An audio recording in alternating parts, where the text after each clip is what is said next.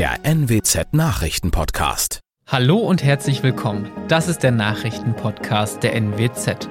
Mein Name ist Julian Reusch. Moin.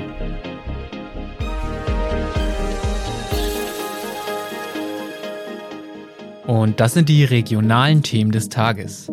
Mehlnotstand für Pizzabäcker in Nordenham. Mediamarkt in Oldenburg öffnet wieder. Und Tauchergruppe will Nordsee von Geisternetzen befreien. Aufgrund des Krieges gegen die Ukraine ist das Mehl nicht nur in den Supermärkten knapp. Auch Pizzabäcker stehen vor einem Problem.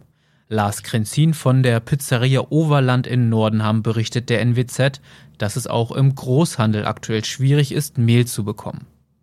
Wann wieder Nachschub kommt, könne keiner sagen.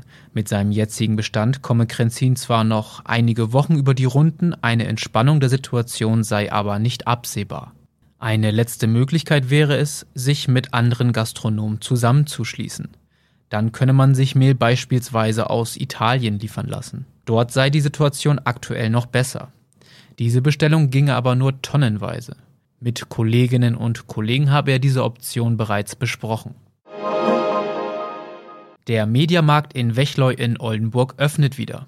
Am Freitag, den 29. April, kommt es ab 10 Uhr zu einem größeren Zelt- und Lagerverkauf.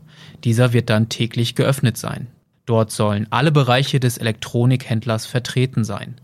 Parallel zu dem nun startenden Verkauf wird das Gebäude wieder aufgebaut. Aktuell geht man davon aus, gegen Spätsommer wieder den ganzen Markt neu eröffnen zu können.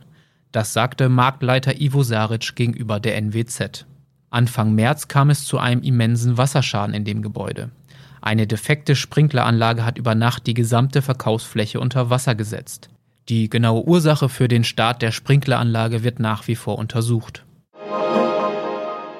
Jedes Jahr werden sie zur tödlichen Falle von Millionen von Meerestieren. Die Rede ist von sogenannten Geisternetzen. Fische, Schweinswale, Seehunde oder Kegelrobben verfangen sich in diesen Netzen, die sich von Fischkuttern losreißen oder absichtlich im Meer entsorgt werden. Eine Tauchergruppe von Ghost Diving Germany will nun die Nordsee von diesen Netzen befreien. In der ersten Maiwoche begeben sie sich dafür auf eine schwierige Mission vor den ostfriesischen Inseln. Während in anderen Meeren solche Aktionen bereits umgesetzt werden, ist es das erste Mal in der Nordsee. Der Grund dafür starke Strömung, trübe Sicht und die Gezeiten. Das alles ist selbst für erfahrene Taucherinnen und Taucher eine Herausforderung.